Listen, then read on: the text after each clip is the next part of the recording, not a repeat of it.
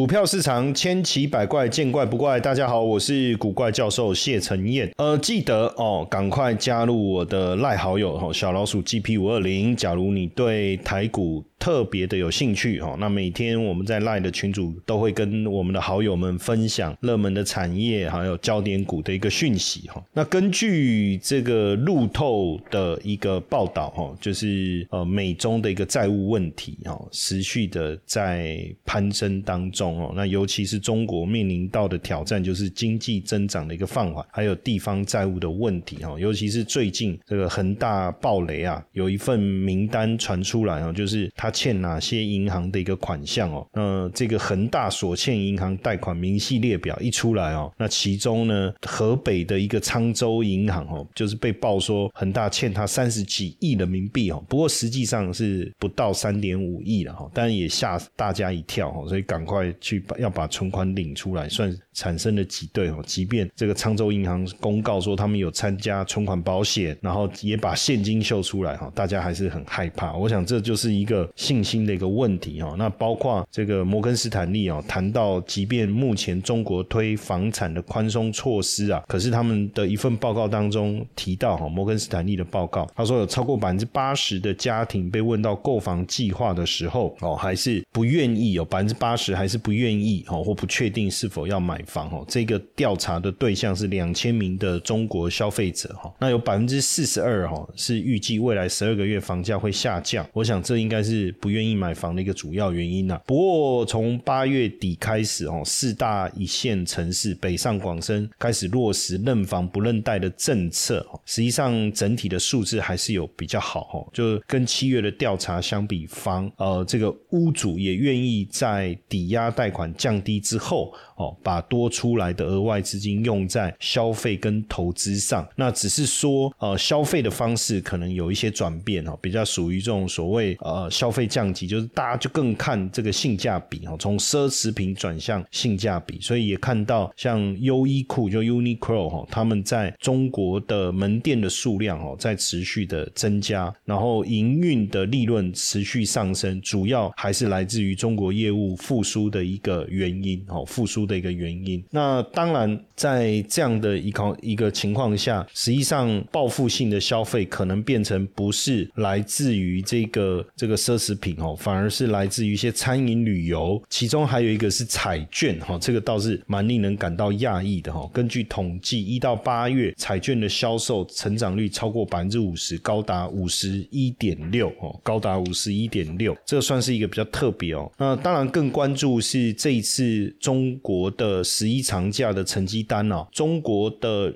呃，本土旅游的人次是二八点二六亿人次哦，较去年同期成长七十一趴哦。那旅游收入的部分是高达七千五百三十四亿，较去年同期成长接近一百三十趴哦。所以代表整个经济还是持续在恢复哈，持续在恢复，也开始有展现出一些活力哦。而且呃，在呃这个十一长假期间，很多企业并没有停工，也代表订单订单的部分。有持续的涌入哦，像广汽埃安的工厂哦，这个每五十三秒就一辆新车哦，这个这个组装完成哦。那在河南哦，这河南有在这个也说假期的期间啊，冰箱卖的特别好哦。那广东佛山也说他们这个接待顾客的量跟营业额也明显的一个增长哦。那包括在山东的这个呃运河边啊，也有很多的表演吸引了这个呃人次哈。日这个日均量都超过一万人次以上，好，那包括新款手机消费的销售的数字也在也在增温，哦，也在增温。然后九月份，哦，九月份的采购经理人指数呢，跟这个非制造业的 PMI 哦，也都超过百分之五十，哈，啊，也比前一个月，哈。这个微幅的一个上升哦，也代表景气确实已经开始回到一个扩张的一个阶段哦。那包括这个四川哦，他们这个推的叫“蜀里安逸”的消费券哦，“蜀里安逸”的消费券已经发放第二轮了哈，已经发放第二轮了。那也让这个相关的这个重点的。这个企业哦，销售额较去年同期成长了百分之十六哦，超成长了百分之十六。那也看到呃，像在山东青岛哦，他们的这个家电消费券跟餐饮消费券发放的情况，也激发了民众消费的一个意愿了哈。那当然从资料来看哦，呃，基本面已经开始慢慢重回成长的轨道。那只是对市场来讲，可能觉得还不够，消费地址消费的部分觉得还需要能不能增加的幅度能够更更大哦。那房地产的部分目前是看比买的来的多了哦，看比来买的多。那因为这一次呃十一长假有百分之九十四点七的受访对象哦所产生的这个呃。出游意愿都非常非常的强烈哦，我们刚才所看到的出游跟消费的一个数字都出现了明显的一个增长。那当然，呃，房地产的部分这一次应该是说看房的人数确实有明显的增温，不过买气还没有明显的。回升哦，代表大家其实都还在观望当中哦。不过制造业哦，制造业的部分有两个数字其实是不错的哦。其中一个是呃呃新订单的部分哦，新出口订单指数这个部分都有所上升哦。那另外一个是采购的意愿哦，采购的意愿也有所回升，这算是啊制造业 PMI 呃数字所带来的好消息哦，好消息。那信贷的数字的部分也开始有所增长。哦，那当然，在十一长假期间，一个非常重要的讯息是在国有四大行哦集体公布的，就是汇金哦，针对中国银行、农业银行、工商银行还有建设银行增持股份的一个讯息哦，就未来半年内会以汇金公司的自身的名义在二级市场增持股份。那汇金的一个入场哦，其实是一个稳定投资人信心非常重要的这个开端哦，那也会带动更多的增。量资金进场，那因为接下来可能大家就会才能够去关注到底信地产、房地产的信用风险呃趋缓的一个状况，还有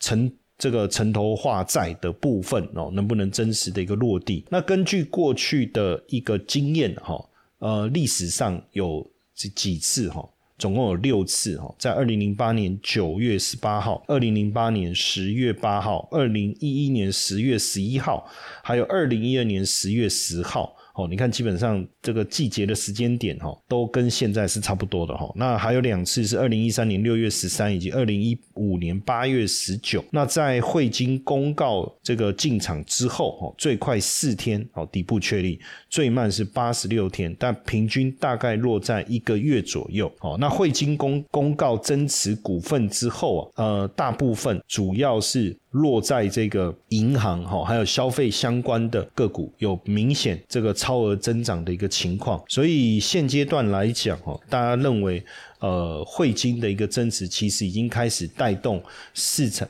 有机会哈，带动市场进场的一个意愿哦，带动市场进场的一个意愿。那基本上呃大量的学术研究啊，其实都认为说。十四五期间，中国的经济成长率潜在应该是在五点五左右。那二零二零到二零二二年均成长率是四点五哦。那有没有机会未来能够回到五趴甚至五点五以上哦？那当然，现在大家在谈的是人口红利的一个问题，似乎开始消失哦。因为二零二二年人口的部分比前一年少了八十五万哦。但是如果未来的生育率能够保持在一点三的话，到二零三五年，人口应该还是能够维持在十四亿人左右哦，而且目前看起来是劳动力占比是百分之二十三哦，劳动力占比百分之二十三，算是人口品质的红利哦，人口品质的红利在提升。对台股有兴趣的粉丝们哦，记得加入我的赖好友小老鼠 GP 五二零，小老鼠 GP 五二零，同时记得把我的赖分享出去，然后呢，再输入关键字五二七七，我爱拐拐，就我爱古怪教授的五二七七，我爱拐拐，七字念拐了哈。我们还准备了一份神秘好礼要送给大家，记得赶快加赖，同时分享，然后输入五二七七。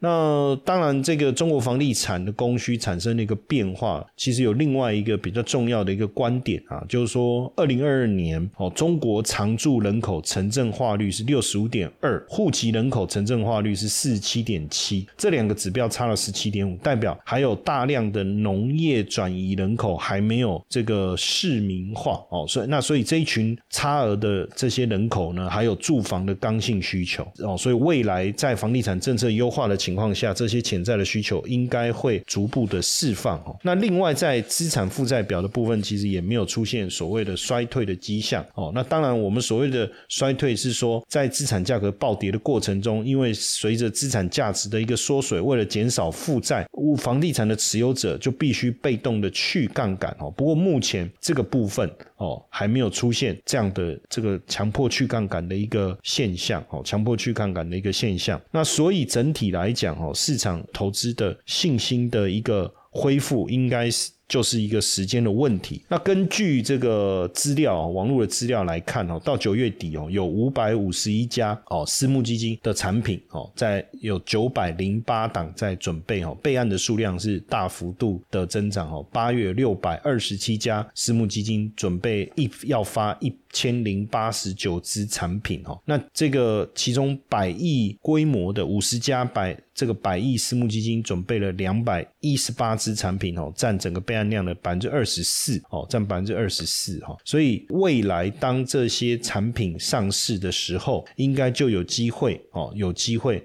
给市场带来更多的资金哦。那包括 ETF 的部分哦，在九月底。呃，市场 ETF 的资金也是持续流入哦，主要在金融、地产跟科技的一个部分哦，金融、地产跟科技的部分。所以以这个私募的角度来看呢，他们主要也是认为说，A 股目前的估值还是处于一个比较呃偏低、不合理的一个水平哦。那再加上目前证监会还有呃这个。交易所哦，上上交所还是证交所哦，这深入在推动这一个呃这个科创板的一个部分哦，对市场的热度应该还是有增持续增温的一个空机会了哈。那尤其是高盛哦，高盛的报告当中特别谈到了哈，增加这个这个呃维持 A 股跟港股哦超配的一个评级，就 overweight 我们叫 overweight 了哦，它这那个